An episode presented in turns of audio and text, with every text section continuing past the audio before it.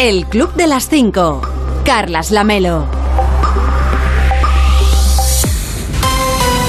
¿Qué tal? Muy buenos días. Son las 5 de la mañana, son las 4 en Canarias. Ya es 12 de julio. Quedan 179 días para acabar 2022 y 19 para el próximo 1 de agosto, por si a usted le interesa el dato. Hoy va a salir el sol a las 6 y 29 en San Padó, en Barcelona, a las 6 y 52 en Marchamalo, en Guadalajara, y a las 6 y 47 en El Bolao, en la cuenca del Guadarrama, en Madrid. Y para entonces, para cuando salga el sol, ya les habremos contado que...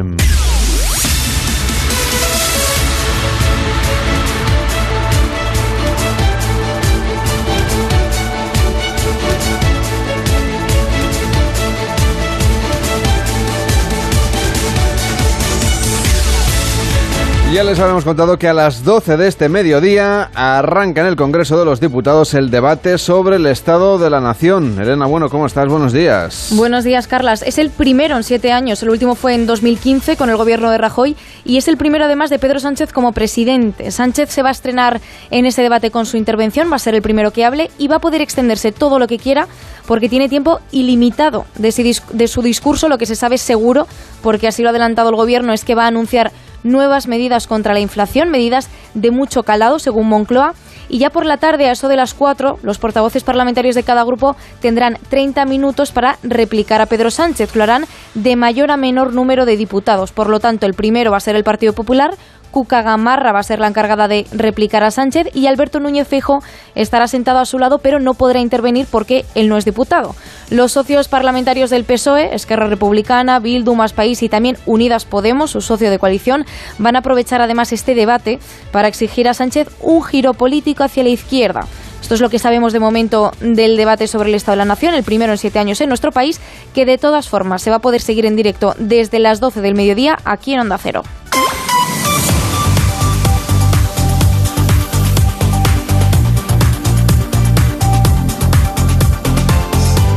Y ayer terminó sin acuerdo la reunión entre el Partido Popular y el Partido Socialista para intentar acercar posturas sobre la renovación del Consejo General del Poder Judicial que lleva ya más de tres años esperando esa renovación. Ayer se reunieron el ministro de la Presidencia, Félix Bolaños, y el vicesecretario del PP, Esteban González Pons, con una nueva propuesta del Partido Popular sobre la mesa que, como bien has dicho, no tuvo éxito.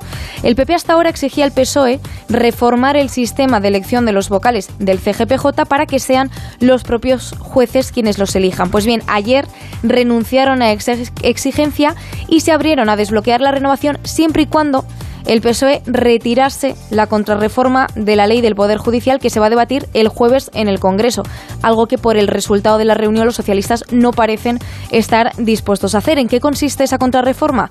El Gobierno hace un año impulsó una reforma de la ley del Poder Judicial para impedir que el CGPJ hiciera nombramientos mientras estaba pendiente de renovación, que es la situación en la que está, como hemos dicho, desde hace tres años. Esa reforma se aprobó después en el Congreso y ahora el PSOE da un paso atrás y quiere añadir una excepción que el CGPJ sí pueda nombrar a los dos magistrados del Tribunal Constitucional que le corresponde porque es así la única forma que tiene el PSOE para poder nombrar él a los otros dos jueces que le corresponden al partido. El Pleno del CGPJ, por cierto, ha aprobado, lo aprobó ayer, pedir al Congreso que le consulte, que le pida un informe sobre esa contrarreforma que los vocales consideran arbitraria. Ah, gracias, Elena. Decía que tengas un feliz día. Cuídate mucho. Igualmente, Carlos. Gracias. De lunes a viernes a las 5 de la mañana, el Club de las 5. Onda Cero. Carlas Lamelo. Y la ola de calor pone hoy en situación de riesgo meteorológico por temperaturas muy altas o por fenómenos costeros a todas las comunidades autónomas, excepto Asturias, a Cantabria, al País Vasco y a Murcia. Estas son las que se libran en el día en el que se espera que se alcancen los registros más altos de esta segunda ola de calor de este verano. En algunos lugares se podrían superar los 42 grados, por ejemplo en Ourense, en Córdoba, en Huelva, en Jaén, en Sevilla, en Zaragoza, en Ávila, Salamanca, Zamora, Ciudad Real, Toledo, Cáceres o Badajoz. Ahí es donde van a tener los termómetros con registros más elevados, algo más bajas las temperaturas, pero igualmente, pues eh, a lo mejor llegan a los 39 grados en A Coruña, en Pontevedra, en Madrid, en Navarra, en La Rioja y en Gran Canaria. Mucho calor también, con temperaturas algo más suaves, si es que se puede utilizar esta palabra, porque estarán entre 36 y 39 grados en Lugo, en Mallorca, en Almería, en Granada, en Huesca, en Teruel, en León, en Burgos, en Palencia, en Valladolid, en Segovia, en Soria, en Albacete, en Cuenca y en Guadalajara. También en Barcelona, en Girona, en Lleida, en Tarragona, en Madrid, en Navarra, en Álava, en La Rioja y en Valencia. Ahí es donde va a hacer más calor en España. Además del calor, también estaremos muy pendientes del viento de levante con fuerza 7 en el oeste del estrecho y mar adentro, al sur de Trafalgar y en general en la costa gaditana, donde se espera fuerte oleaje.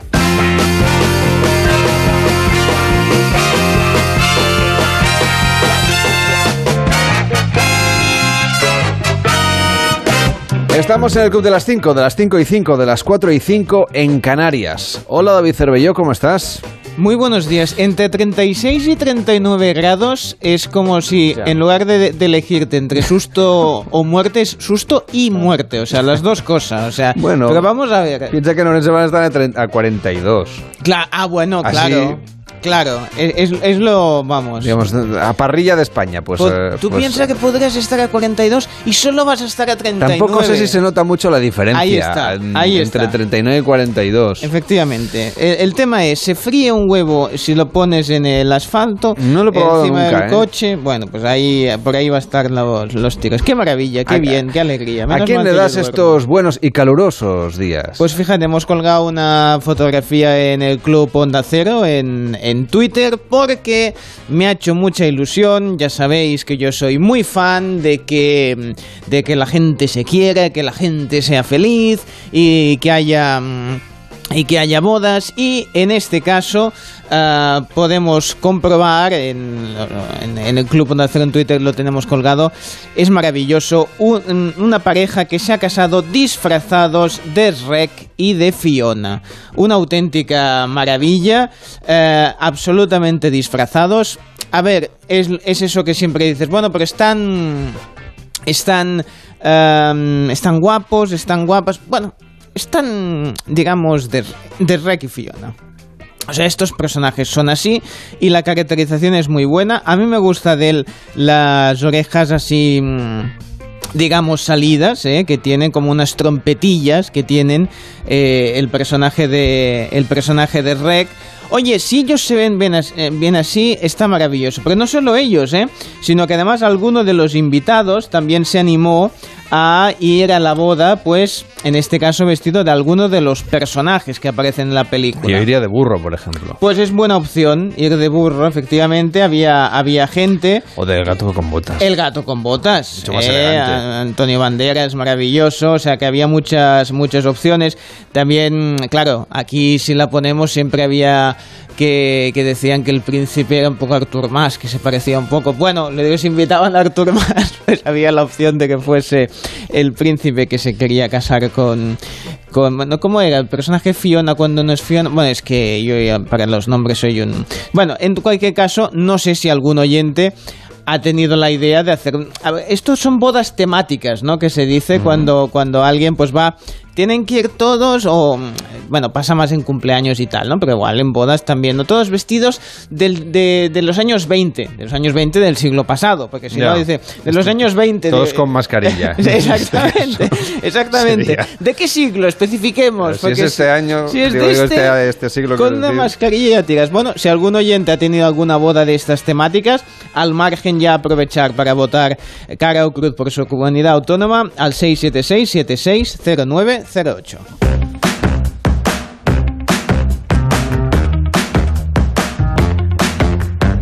¿A quién más le deseas hoy los buenos días? Seguimos de bodas. Ah, Yo creo bien. que hay muchas bodas. Este fin de semana... Con lo a poco ver- que me gustan a mí las bodas, Bueno, pero eh, mira, a mí también se me hace pesado. Eh, Que ya, o sea, ya cuando te invitan a una, ya es un proceso que empieza unos cuantos meses antes, que es, uy, que hacer el regalo, que si no sé qué, que ese día si tenía algo, planificar la ropa, etcétera. Pero este fin de semana pasado era abrir el Instagram y todo el mundo estaba o casándose, o asistiendo a una boda, o en un festival de música. De estos de, de Mad Cool, eh, Cruilla, no sé, eh, Fest Fries, Frustres Fries. La gente estaba bailando como, como El loca. desfile Bueno, del orgullo. Efectivamente, es verdad, exactamente. Es decir, yo digo, había varias cosas, sí, exactamente. También el desfile en Madrid, con lo cual todo el mundo estaba de fiesta, todo el mundo estaba maravilloso, yo estaba pasando calor. Y yo, yo es que me, me- a mí el calor me des. Bueno, en fin, vamos con una boda que en este caso es una historia curiosa, una pareja que eh, bueno, digamos que asistió a una boda, pero a la boda equivocada. Esto pasa. Bueno, a veces ocurre. ¿eh? Puede pasar. Dice, estábamos degustando, esto lo han compartido en, en un vídeo en TikTok, estábamos degustando los aperitivos mientras esperábamos a que empezara, nos volteamos a todos lados y no había nadie que conociéramos. Bueno, ese es un primer indicativo. algo de que. se me pasó una vez. Así, ah, en Bueno, por favor, Carlas. pasado. Fueron solo cinco minutos. bueno, al menos estuviste rápido. No, hombre, fue culpa mía que llegué puntual a la boda. y, entonces pregunté por la boda de los novios. Era un sitio donde había dos bodas al mismo tiempo. Me dijo, no, gire usted a la derecha. Claro. Bueno, pues a la derecha. Claro, suerte que ahora en las bodas ponen un panel a veces con fotos de los novios y tal. Y claro, me acerqué pensé, esto no conozco, no conozco, no conozco. No, no debe ser. efectivamente. Bueno, pues fíjate, tú que al menos Pero no, no comí nada. Ah, bueno, claro. No, no, tú eh, primero te aseguraste, está bien. No, no, aquí en este Tampoco caso... me encontraba a mí mismo en las mesas, con lo cual bueno, eso ya, fue, ya era un indicativo de Hay que la prudencia de no sentarse en el sitio equivocado. Yo también te diré que a veces, claro, si no si no llevo lentillas, igual tampoco eh, me achina un poco a ver si tal, pero tampoco te sería seguro si estaría en la boda. En este caso, lo que hicieron es, bueno, pues eh, empezar a decir, ay, que nos hemos equivocado, no sé qué. Bueno, se hicieron amigos de, de la mesa en la que, en la que estaban y tanto es así que al final les pidieron que siguieran, que se quedaran en la, en la boda. Y dice, nos hicimos amigas, nos dijo que nos quedáramos y, y aquí viene lo bueno, dice, afortunadamente la boda a la que debían haber existido duraba dos días. Ah. Así que tienen más tiempo. Tenían más tiempo y cuando terminaron esta de sus nuevos amigos, pues fueron a por la, a por la otra. Y, y oye, tú, maravilloso. Ver, vez, eh, en estos sitios donde a, lo mejor hay más de una boda, ¿No te ha pasado de pensar, en la de al lado parece que se lo pasan mejor? Eso es verdad, eso es verdad. Dice, se llevan o peor, que si esos son los de la boda de al lado. Se llevan mejor, estos, estos son más divertidos, estos son más serios, estos son más... Eh, ya te digo, yo si ya cuesta que ir a una, si encima es como lo que decíamos antes, que es temática, que tienes que vestirte, que tienes que buscar eh, la... Si es temática no te equivocas, ¿no? Quiero decir, ya, eso también si es, que una boda de re como antes y ves que la gente va pues con traje y corbata, esta no es. Sí, sí, efectivamente, efectivamente. Ahí, ahí ya sí que por ahí ya podrías haberlo notado un poco más. Dicen, qué ciénaga me he perdido. El Club de las Cinco. Y mientras Alexia Botellas va a ser intervenida para recuperarse de su lesión, entre nueve meses y, y, doce, entre casi un año de recuperación, sus compañeras se preparan para el partido de esta noche.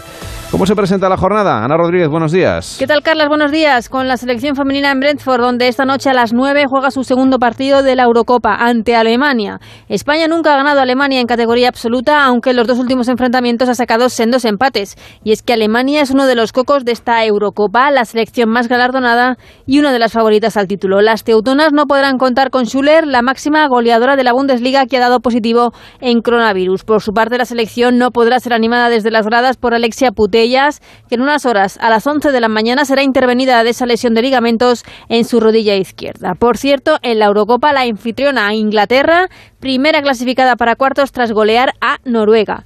Y en el mercado de fichajes, jornada movida la de ayer. Dembélé ya está en Barcelona y se espera que en los próximos días cierre su nuevo contrato con Moculé hasta 2024. La mala noticia en el Barça, la lesión de Ferran Torres en la pretemporada, una herida en el pie. Por su parte, el Sevilla hizo oficial la llegada del central Marcao. El Villarreal presentó a Pepe Reina como nuevo portero. La Real Sociedad hizo lo propio con Bryce Méndez. El Getafe ficha Duarte del Levante.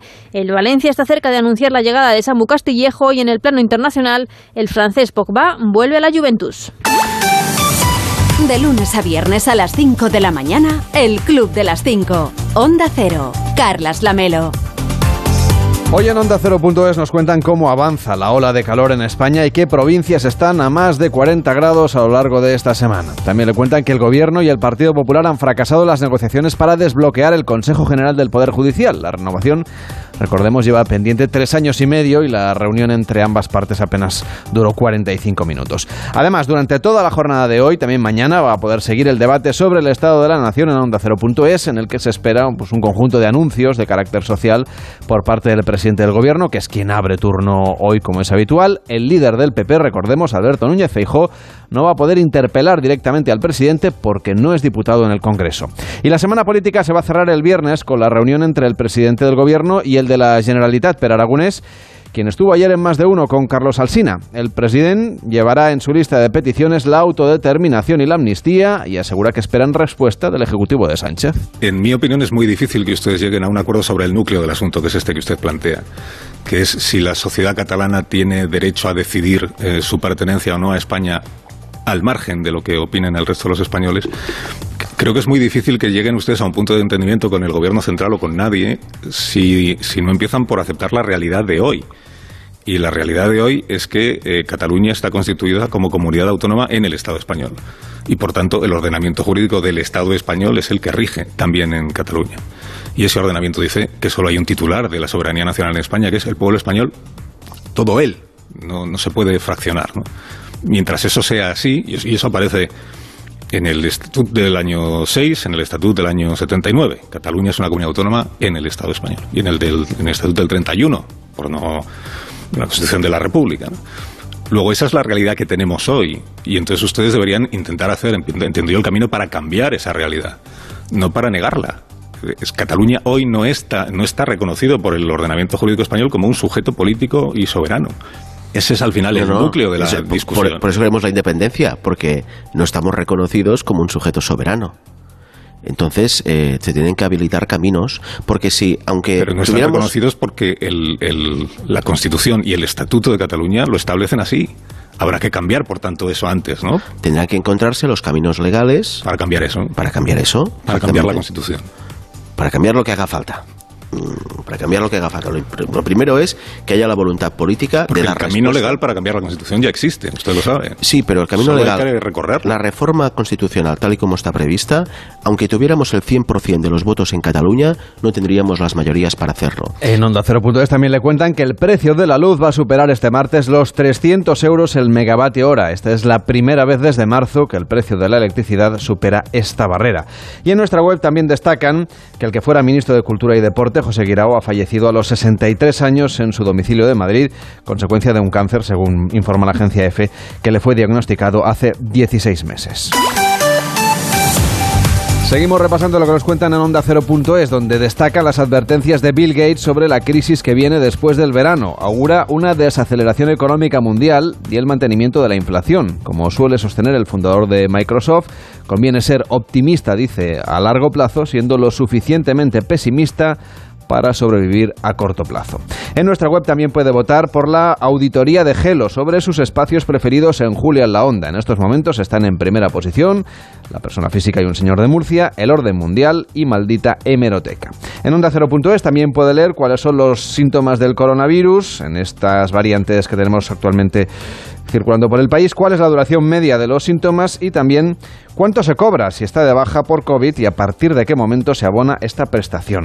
Además, también puede escuchar a la carta la entrevista al actor Antonio de la Torre en Julia en la Onda, cuando está a punto de estrenar Entre la vida y la muerte, donde interpreta a Leo Castañeta, un conductor de metro en el metro de Bruselas. La historia es tremenda. Hay una noche cuando entra con el tren en la estación, pues hay un chaval que se tira a la vía para suicidarse. El conductor, o sea, Leo, consigue frenar el tren, se baja a intentar ayudar y descubre que es su propio hijo, ¿no? Al que hace años que no ve. Eso es. Tremendo esto, ¿no? no sé, espero que no haya hecho mucho spoiler, porque creo que todo eso ocurre No, no, no, no. nada más arrancar, ¿no? O sea, es un Ese poco... es el arranque de Es la el arranque de la película, vale. Sí, sí. ¿Y, y qué, qué has aprendido en esta peli de la vida? Lo digo porque eres padre y a veces los padres somos los últimos en, saber cosas de los hijos. Ya, es verdad. Eso es que, ¿Sabes qué pasa? Que, claro, cuando he hecho lo de que eres joven, me has hecho una pregunta. Digo, no sabes la pregunta que me ha hecho. Como yo me pongo a contestar, me cargo todo el programa, toda la escaleta, porque digo, menos mal que hemos pasado a otro tema. Yo tengo hijos pequeños, también es verdad, porque soy hombre y, claro, eh, es más fácil ser padre a mi edad que si fuera una mujer. Entonces todavía no tengo eso. Todo el mundo me dice que cuando llegue la adolescencia que me prepare. Eh, porque siempre... Aún son pequeños tus niños. Sí, Martina tiene 11 y Daniel 6. Mm. Entonces, eh, pero sí, sí, pero bueno, desde luego sé perfectamente, vamos, eh, tengo metida en la piel el miedo a que le pase algo a tus hijos, que Sí. es, eh, es el peor posible. Prepárate para duchas de 45 minutos. Curiosamente, hoy en la primera hora del programa, en la mesa de redacción, hemos contado que el ministro de Economía, sí, sí, el ministro de Economía alemán ha recomendado a la población, Alemania, que teme el cierre del gas eh, ruso, que por favor se duchen en tres minutos, rapidito, y que en todos en Alemania intenten ahorrar. Y a partir de ahí, por los oyentes han empezado a contar cosas de sus hijos adolescentes, y son duchas de 45 minutos a, a una temperatura altísima y sin ningún problema. Además, también puede leer por qué los presidentes envejecen más rápido por culpa del estrés y la responsabilidad y que la periodista Sonsoles Onega ha fichado por A3 Media Televisión, donde prepara un nuevo proyecto televisivo que verá la luz en Antena 3 la próxima temporada. Además, en Más de Uno con Carlos Alsina, el comunicador y humorista Juan Carlos Ortega tuvo la oportunidad ayer de charlar en directo con Mari Carmen de Málaga. Oiga, don Carlos. Hoy no. Hombre, La gente sus oyentes, coño. Mari Carmen, ¿cómo? Pero Mari Carmen, es que estoy hablando con Juan Carlos Ortega, perdóneme. Pero, No, ver, usted tiene que ser más conciso en su entrevista. que Me, me parece a mí que no sé, ¿eh? bueno, más Hay conciso. hay mucho ahí. ¿Eh? Pero si, si llevo 20 años pidiendo a Juan Carlos que viniera al programa, 20 años, no es nada. es más difícil Oh, entrevistarle a él que a... Que a Pedro Sánchez, ¿no?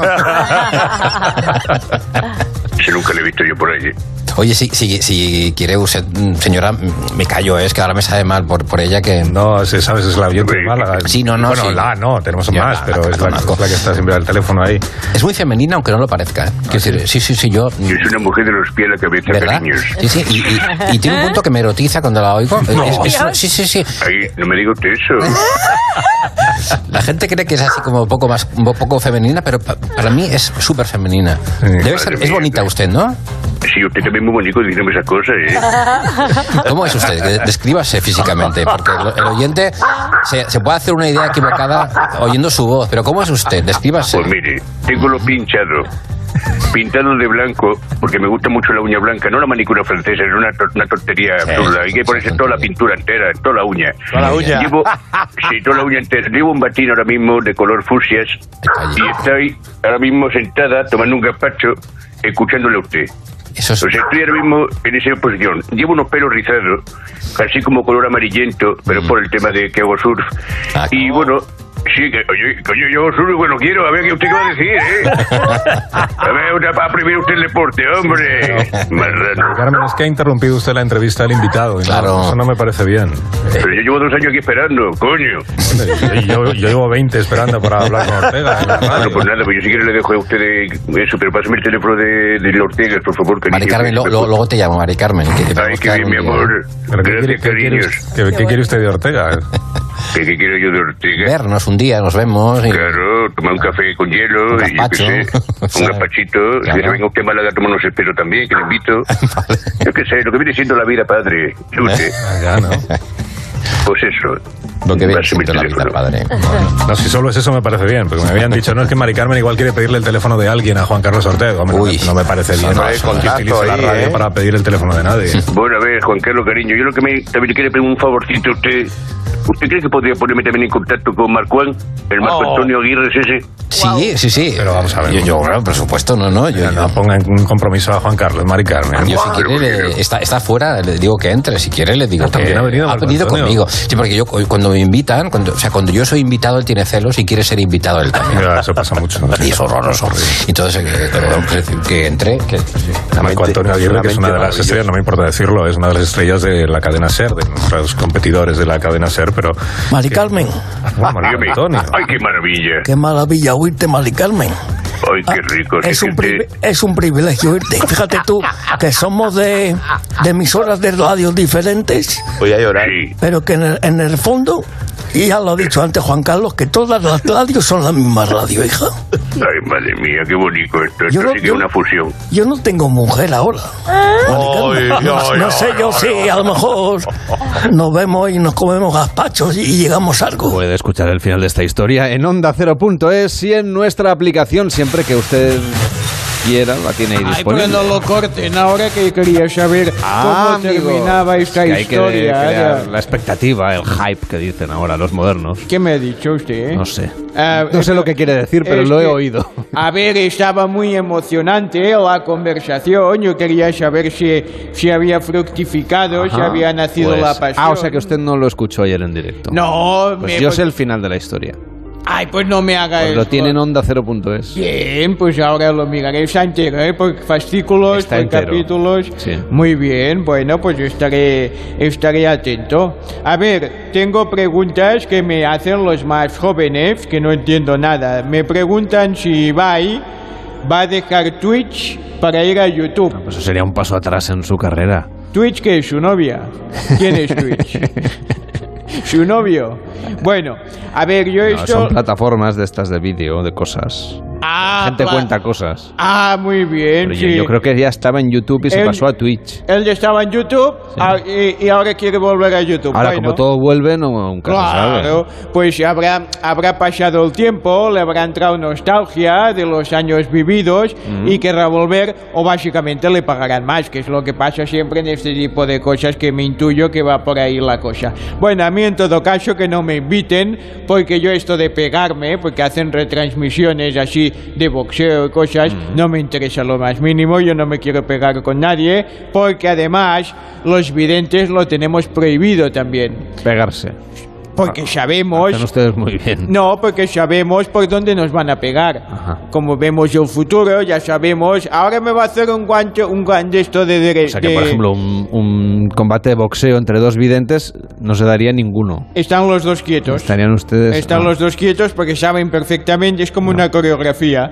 Sabemos lo que va a pasar, nos subimos al ring, viene el señor o la señora que dicen a un lado del, del, del escaparate está uno, del, del hexágono está el otro. Y entonces nos acercamos, hacen ting y ya sabemos quién ha ganado. Porque lo hemos visualizado, no nos pegamos, nos ahorramos los moratones Qué y ya está. ¿no? Sí, es muy divertido.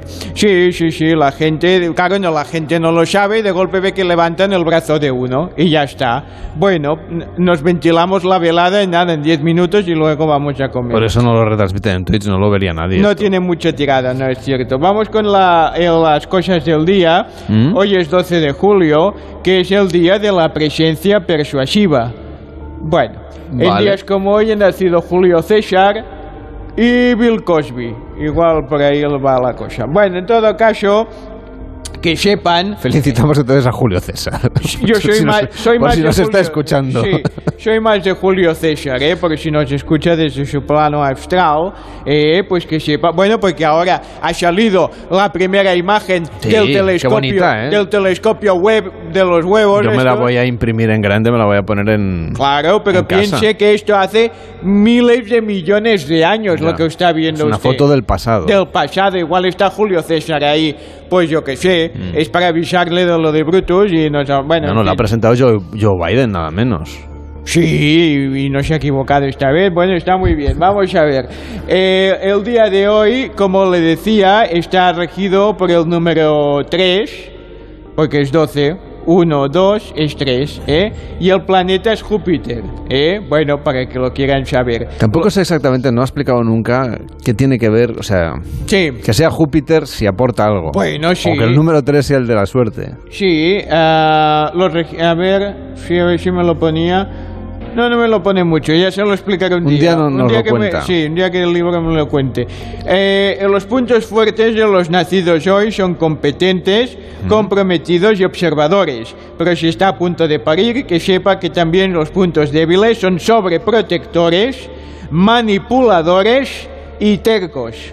Bueno, que sepa usted que ha tenido un terco en todo caso. La meditación del día es la siguiente.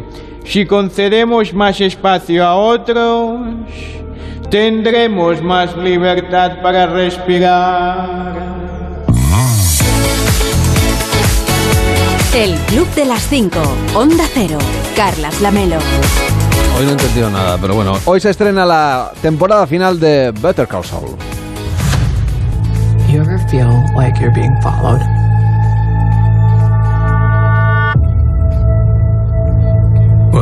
They say. flee when no man y hacen estas cosas, ¿no? De la, prim la primera Es parte, de la, segunda la parte segun- del, de la contratante tal. Es la segunda parte ¿Cuándo se acaba? de la sexta temporada, que además es la última. Y o sea que de ya ahí- se acaba de verdad. Se acaba de verdad. Y por ahí los que son muy fans de la serie, digamos, primigenia de Breaking Bad, porque esto es como una precuela, como un spin-off precuela, ese tipo de cosas que cada vez son más complicadas, pues tienen mucha curiosidad por si aparecen los personajes de Brian Cranston y Aaron Paul en, en esta serie. En su momento ahí hay una conexión ahí entre las dos series, así que la gente está con muchas ganas a partir de las 9 de la mañana, o sea que muy prontito ya cuelgan los capítulos para los que no puedan esperar. Bueno, pues ahí estaremos pendientes de este estreno. Gracias, Cervello. Hasta ahora.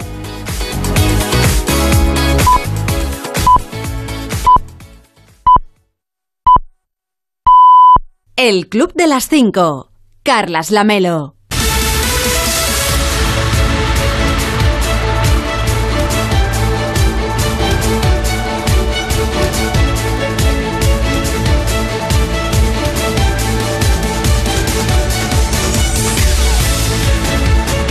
En 30 minutos empieza más de uno en Onda Cero con Carlos Alsina, hoy explicándoles que fracasa el último intento de acercamiento para negociar la renovación del Consejo General del Poder Judicial. Juan Carlos Vélez, ¿cómo estás? Buenos días. ¿Qué tal? Muy buenos días. Sí, porque ayer se reunieron el ministro de la Presidencia, Félix Bolaños, y el vicesecretario del Partido Popular, Esteban González Pons. El PP ha cambiado de criterio, ya no exige una reforma del sistema de elección de los vocales, pero el gobierno sigue adelante con su intención de aprobar eh, la reforma de la ley orgánica del Poder Judicial para poder renovar parcialmente el Tribunal Constitucional y así revertir la mayoría de ese, de ese Tribunal de Garantías. Así que hoy seguimos como estábamos sin acuerdo para, para renovar el eh, órgano de gobierno de los jueces. Hoy además comienza en el Congreso de los Diputados. Será asunto del día, también en el día de mañana, el debate sobre el Estado de la Nación. Pedro Sánchez va a anunciar nuevas medidas económicas a la vista de que la energía y los precios siguen desbocados con el IPC por encima del 10% con el megavatio hora por encima de 300 euros para aquellos que estén suscritos a la tarifa regulada porque eh, está de media en el mercado mayorista en 150 pero le tienes que añadir otros 140 y pico por el, eh, la compensación a las gasistas. Total que está muy lejos del objetivo del gobierno, se queda por encima de los 300 euros. Y será noticia del día las fotografías que difunda la NASA de eh, a todo color del telescopio James Webb, la primera de ellas ya la ha adelantado el eh, presidente de Estados Unidos, Joe Biden, una imagen eh, que muestra la luz de un cúmulo de, de galaxias emitida hace 13.000 millones de años, una imagen que es la más lejana y nítida del llamado universo profundo. Pues estaremos muy pendientes de esa fotografía y de la del resto eh, que se van a presentar hoy, pero tenéis más historias que vais a contar, sobre todo a partir de las 6 de la mañana. Por ejemplo, esa noticia que no interesa a nadie y con la que David Gabás nos va a llevar hoy a Afganistán, porque allí el régimen talibán ha confirmado un brote de cólera en un distrito al sur del país eh, que se sabe que afecta ya a 120 niños, algunos de ellos lamentablemente han muerto en mitad de una crisis alimentaria extraordinaria. Y algo mucho más agradable, desde luego que sí, la historia de una canción que cada mañana nos cuenta Sara Iturbide. Hoy, hoy tenemos Brain Damage, Daño Cerebral, Pink Floyd, 1973, que como cualquier fan de la banda sabe, es la penúltima pista, la 4, de la cara B del mítico Dark Side of the Moon. Esto no te lo cuenta Sara, esto te lo cuento yo, pero te va a contar Sara eh, la relación que existe. Este disco, ya sabes, se, se- se grabó en, en Abbey Road Studios en, en Londres, en, en mi barrio londinense, código postal NW8. Eh, y ya sabes que allí eh, habituales y asiduos de ese estudio de grabación eran los Beatles. Sí.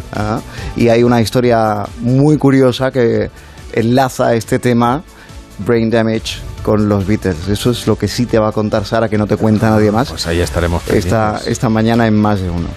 Por cierto que luego a partir de las 10, como estamos en ola de calor, creo que nos proponéis un, hela- un heladito. Sí, que, al- que al, que al- que al sol en la calle te va a durar dura dos, poco, se- pero dos bueno. segundos, dos segundos con la que está cayendo. Pero sí, a partir de las 10 de la mañana hablamos de helados con la artesana heladera de creme deluxe Vanessa González y con el chef del restaurante Surtopía en Madrid, José Calleja, que es un apasionado, eh, como tú y como yo, de los de los helados y también de su uso en la cocina en recetas que a priori igual no te imaginas, ya verás. Y a las 11 tenemos tertulia médica con nuestros médicos Alfonso Fernández, Esther Holgado, Jesús de la Fuente y Alberto García Salido. Y entrevistamos a la médica logroñesa Ana Sáenz de Pipaón, que nos va a contar su viaje a Kharkov, en Ucrania, para formar a los militares que combaten en el frente en atención sanitaria de urgencia. Pues todo esto y mucho más a partir de las 6 de la mañana, a las 5 en Canarias, en más de uno. Juan Carlos Vélez, cuídate mucho. Hasta luego. Igualmente, chao.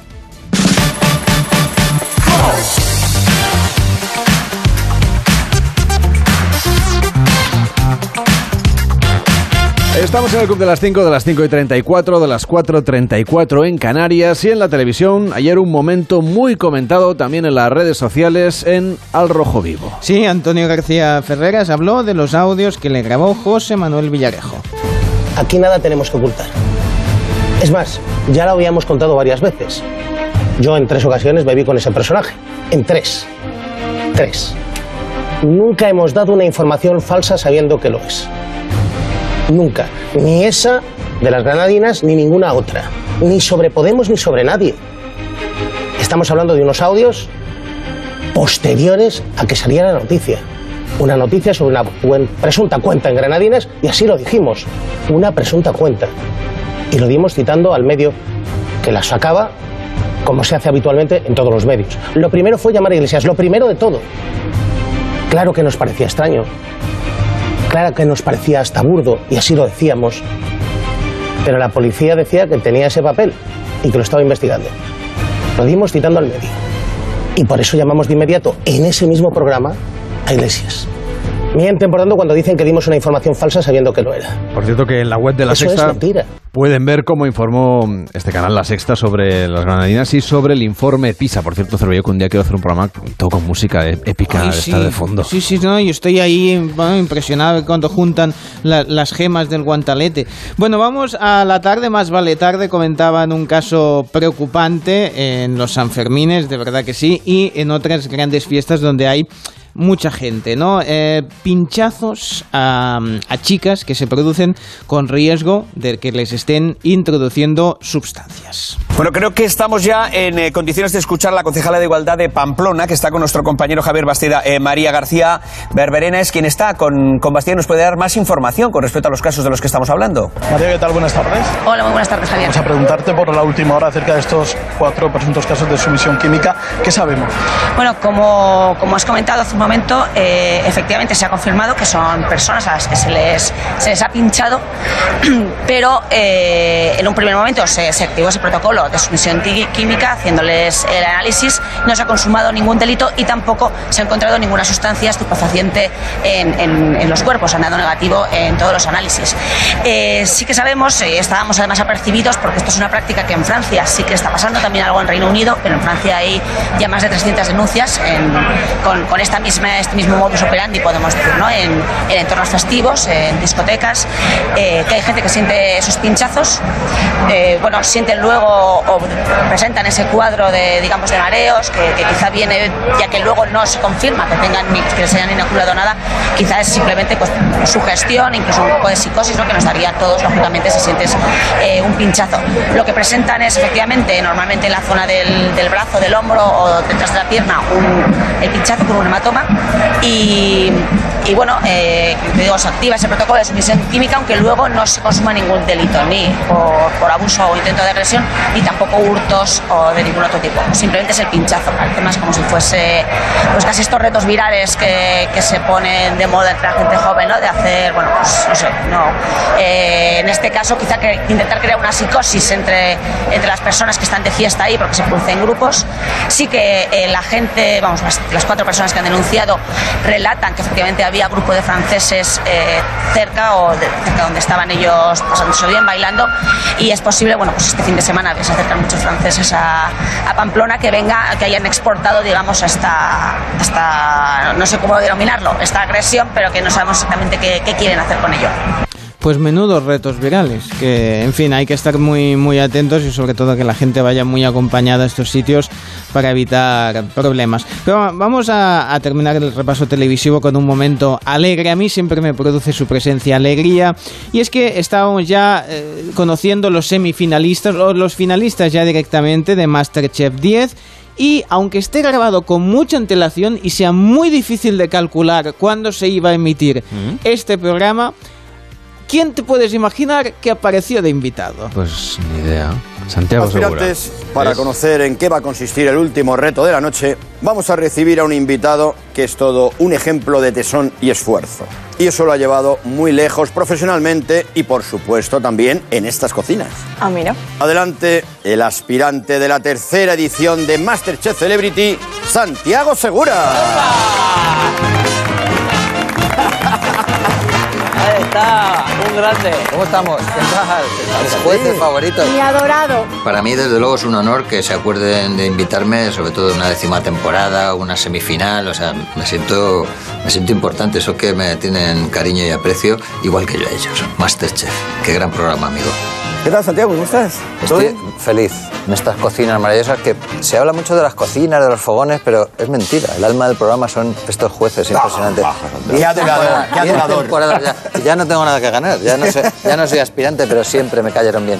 Y Santiago, ¿qué haces para estar así? ¿Estás para debutar? Desde que estuve en Masterchef me cuido. ¿Me cuidas? Sí. no, no estás acostumbrado a ver estas cositas que tenemos aquí, ¿no? A verlas sí. me pongo, mira, me pongo así en los escaparates. Lo hemos traído para ti. Es un detalle que por fin en mí, que a mí lo que más me gusta del mundo es la repostería. Ya. A vosotros no, ¿no? No. Bueno. No sé si eso, si es la sal de la vida es el azúcar. Yo me he llamado siempre como bolloinómano o pasteladicto. O sea, soy un junkie de- del dulce. Muy triste. Pero no hablo de la película, ¿no? Bueno, ma- ma- lo- lo- fue- eh, que no fues con la camiseta, porque Ay. iba ahí muy entrajado de, de- de claro, cocinero. Pero eh, Lleva vestido de la chef. gente comentaba eso, que le falta la camiseta. El Club de las 5. Estamos en el Club de las 5, de las 5 y 41, de las 4.41 en Canarias. Estos días se habla mucho del pacto de rentas, lo que en rigor significa que hay que apretarse el cinturón.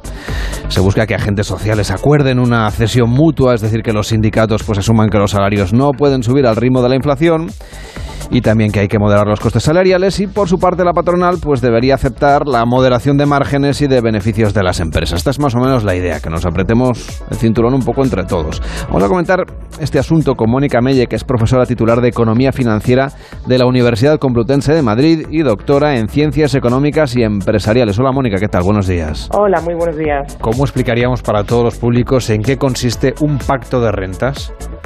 Bueno, pues consiste en repartir de una forma equilibrada los costes que está teniendo la inflación derivada del conflicto bélico principalmente, aunque también pues de la salida de la pandemia que ha generado pues un calentamiento de la economía que viene pues porque la demanda se ha incrementado de una forma muy abrupta. Entonces todo esto ha producido una subida de los precios por bueno la, la, ya digo el exceso de demanda respecto de oferta pero que ya digo que se ha agravado bastante por la cuestión energética la crisis energética derivada de la de la guerra. Entonces el pacto consiste pues en llevar a cabo un reparto más equitativo de bueno pues esta pérdida de poder adquisitivo que se está produciendo en, eh, por consecuencia como digo del incremento de los precios y significa pues que no se cargue todo exclusivamente en una devaluación salarial, o sea, es decir, en una eh, mm, en, una merma del incremento de los salarios, sino que también pues los márgenes empresariales, los beneficios empresariales, pues eh, se contengan para que de esta manera pues se reparta este este coste eh, derivado de, ya digo, de, la guerra, de la salida de la pandemia, bueno, que estamos viendo efectivamente con cifras de dos dígitos de inflación, ¿no? que, que al final pues supone una pérdida de capacidad de compra de, de las rentas que se perciben por los agentes. Entonces aquí se trata de, de que bueno se reparta entre todos, porque lo más fácil siempre es llevar a cabo recortes salariales valoraciones salariales alegando además que eh, bueno pues no no se, no se evite lo que se llama la espiral de la inflación. Se evite que se incrementen los costes de producción que a su vez pues eh, generen mm, incrementos de los precios. Y por ello pues se trata de, de intentar que no se produzca eh, ese efecto pero que al final lo que estamos viendo es que eh, con los datos los salarios no han subido. O sea los salarios no han subido eh, los convenios que se están celebrando pues eh, están subiendo los salarios en los distintos sectores como máximo un 2,4%, 2,5%. Y claro, eh, al final, sin embargo, los precios estamos viendo que sí que están subiendo muchísimo más. Entonces, bueno, por eso es tan importante, ¿no? Por ejemplo, en el sector de la hostelería es muy evidente. En el sector de la hostelería los salarios han crecido por debajo del 2,3%. Por eso, no, por eso no encuentran camareros, a lo mejor, muchos establecimientos. Por eso no encuentran camareros, pero es que en, en, el, en el IPC, en, el, en, el, en, en lo que es el, los- lo- el, el- el índice de precios al consumo, donde vienen desagregados los distintos componentes de los precios, pues los precios del, del- de los servicios eh, de hostelería han crecido un 45% anual. O sea, es un componente muy importante del incremento de precios. Estamos viendo que dentro de los precios, eh, los servicios de hostelería es un- unos precios que han subido muchísimo y eso es- no hay, no hay más que ir a, contratar un hotel o a un restaurante o a un bar, vemos que los precios han subido. Entonces, claro, si los precios eh, de cara al público crecen así y los salarios solo han crecido un 2,3, pues aquí lo que está ocurriendo es que han crecido mm, los márgenes de beneficios.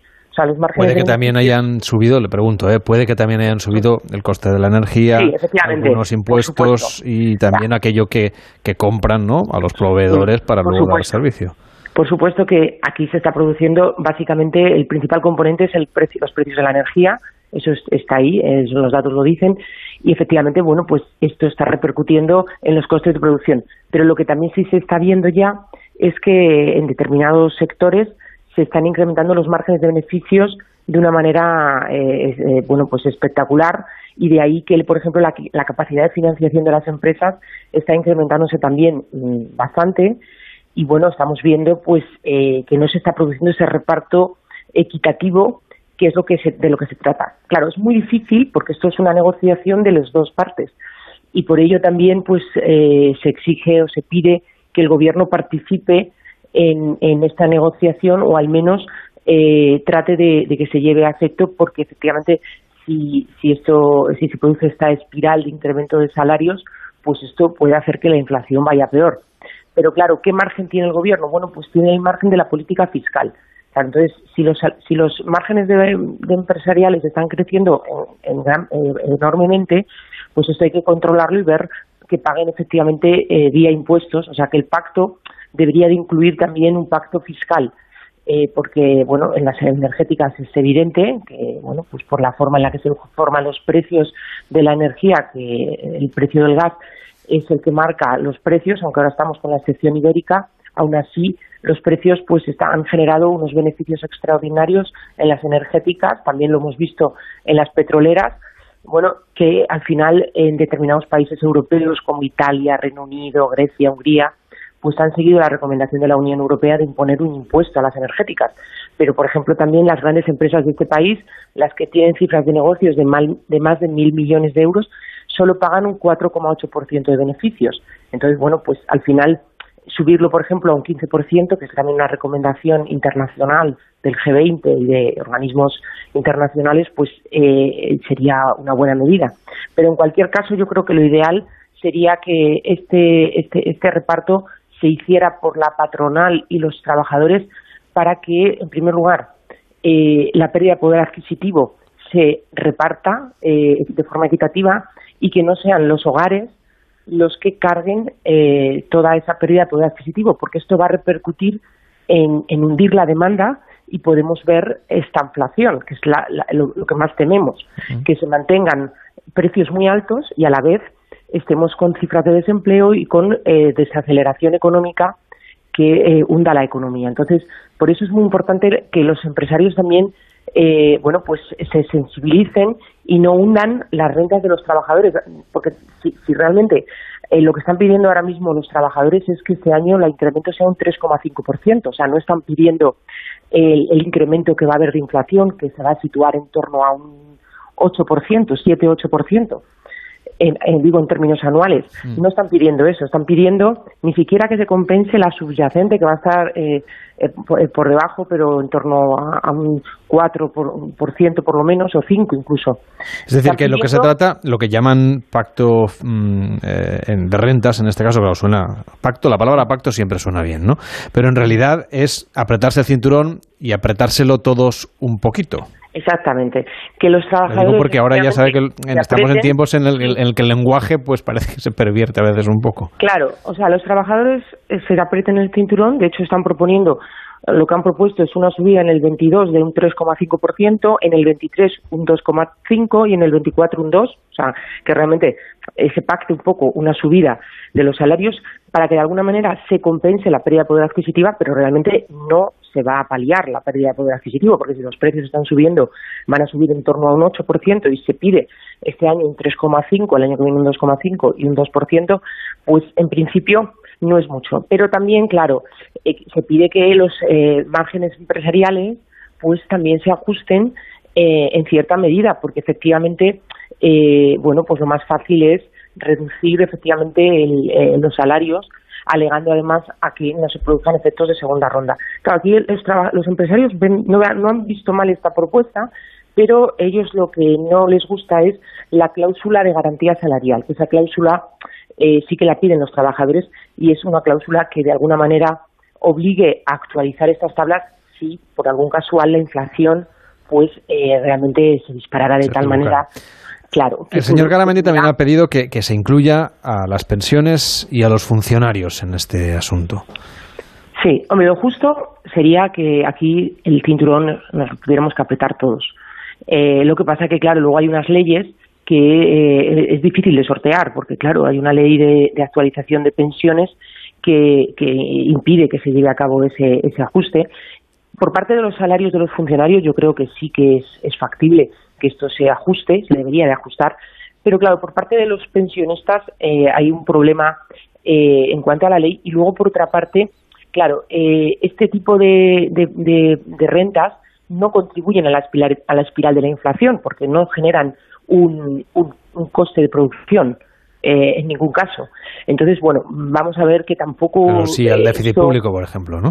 al déficit público sí, pero también hay que tener en cuenta que, bueno, eh, no estamos hablando tampoco de pensiones. Hombre, se podría mirar las pensiones más altas, pero al final eh, realmente esto al final contribuye también al gasto y al consumo. Tampoco estamos hablando de unas eh, pensiones que ni siquiera las altas son tan elevadas y que, y que al final esto, bueno, pues sí, efectos de gasto puede contribuir, por supuesto, pero que también merma, o sea, si a un pensionista de 700.000 euros se le baja, la- se- no se le revaloriza la pensión en torno a, a- a- lo mínimo, pues al final mm, realmente es que ni siquiera va a poder cubrir la cesta de la compra con estos precios. O sea, es que vamos a ver también de qué estamos hablando, porque a veces son personas muy vulnerables que tienen que llenar la cesta de la compra, que viene un invierno muy duro, con unos precios de la energía que van a ser elevados a pesar de la excepción ibérica por el conflicto bélico que continúa y los problemas ahora de que se está recrudeciendo todo, dado que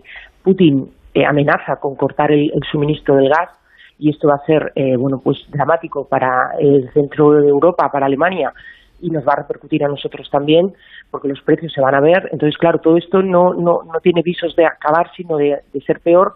Y claro, eh, estoy pensando en personas mayores eh, que tengan que calentar su vivienda, que tengan que tener efectivamente su, su gas para eh, pues calefacción para eh, bueno lo, eh, sus mínimos o sea sus lo, lo, lo necesario lo imprescindible para tener una ca- calidad de vida digna y claro eh, realmente no les va a llegar la pensión para cubrir todo esto. Entonces quiero decir que yo mm, pienso que el tema de las pensiones habría que valorar qué pensiones o, o de qué manera porque igual a lo mejor es mejor vía- vía fiscal es decir poner algún tipo de, de mm, pago fiscal si superan determinado tipo de, ingresos, teniendo en cuenta renta y patrimonio, etcétera, y a esos, bueno, pues que contribuyan. Pero yo no lo haría de manera generalizada porque estamos hablando de muchos pensionistas con pensiones mm, em, bastante bastante reducidas que bueno van a sufrir enormemente la pérdida de poder adquisitivo y que además no repercute digo en el proceso productivo. Por lo tanto eh, yo creo que lo interesante del pacto de rentas es más los salarios de, de, las personas que trabajamos y que contribuimos en el sector, los sectores productivos. Mónica Melle, profesora titular de Economía Financiera de la Universidad Complutense de Madrid y doctora en Ciencias Económicas y Empresariales. Gracias por explicarnos en qué consiste este pacto. Que vaya bien. Buenos días. Buenos días, un placer. Hasta luego. El Club de las Cinco. Carlas Lamelo. Hoy es 12 de julio, día en que estaremos pendientes del debate sobre el Estado de la Nación, que empieza a mediodía en el Congreso de los Diputados, también del precio de la luz, que va a superar los 300 euros por primera vez desde marzo el megavatio hora. Este martes el precio de la electricidad será un 42% más caro que antes de que entrara en vigor el tope al gas. Y hoy tenemos eh, sexto encierro de los Sanfermines con toros de Jandilla.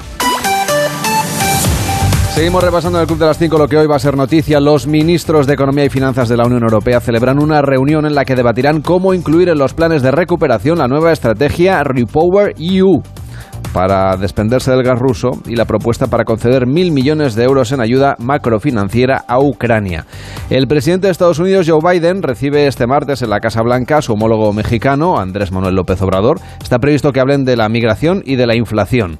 El encuentro se produce después de la ausencia del dirigente de México en la Cumbre de las Américas, celebrado el mes pasado en Los Ángeles. Y los ministros de Justicia de los países miembros de la Unión Europea celebran este martes una reunión informal en Praga. Además, el ministro de Exteriores ruso, Sergei Lavrov, participa en la inauguración de la embajada en Moscú de la autoproclamada República Popular de Donetsk. Y el Tribunal Supremo ve el recurso presentado por el italiano Francesco Arcuri, expareja de Juana Rivas, contra el indulto parcial concedido por el gobierno. Y los tribunales, perdón, los tripulantes de cabina de Ryanair están llamados a la huelga durante el día de hoy en 10 aeropuertos españoles en los que opera esta compañía de bajo coste.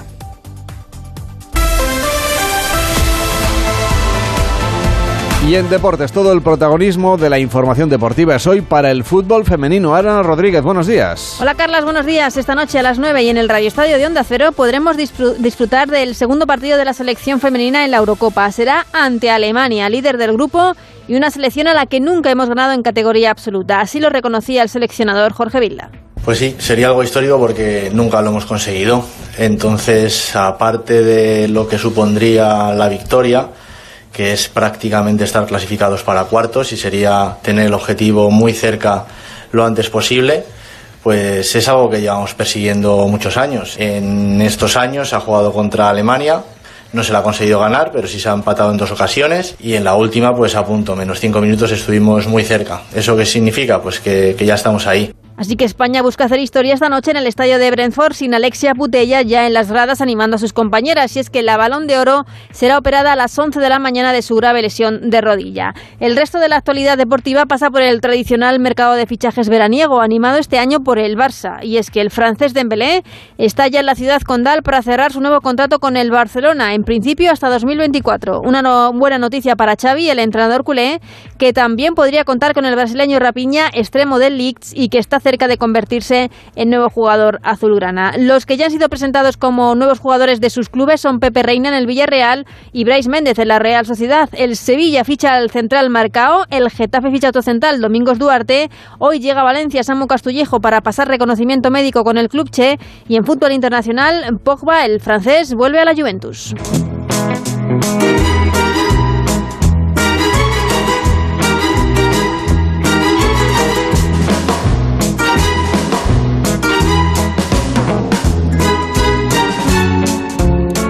Pues hasta ahora invito a yo a un café como es habitual. Ay, qué bien. Qué ilusión.